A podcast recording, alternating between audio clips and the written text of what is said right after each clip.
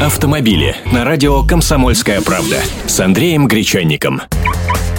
Здравствуйте. С 5 ноября сдача экзаменов на водительские права должна проводиться по-новому, и обучение будут вести по новым программам. Но вот беда, этих самых программ до сих пор нет. Более того, до недавнего времени между Минтрансом и Минобрнауки шел спор, кому взять под крыло обучение водителей, которое теперь объявлено профессиональным.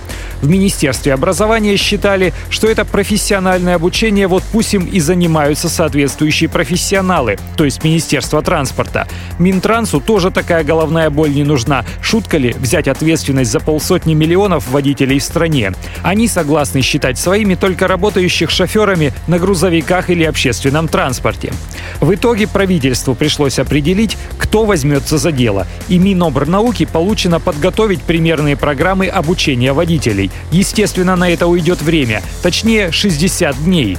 То есть автошколы смогут начать обучение по ним не раньше Нового года. Это значит, что желающие открыть себе новую категорию М для езды на скутерах, а теперь для этого потребуются права, не смогут сделать это раньше весны. То же самое и с теми, кто желает сдавать экзамены и ездить на легковушках только с автоматическими коробками передач. Ибо теперь механофобам будет разрешено даже не учиться на ручке. Так вот, пусть пока подождут, ибо чиновники затягивают введение уже давно принятых норм.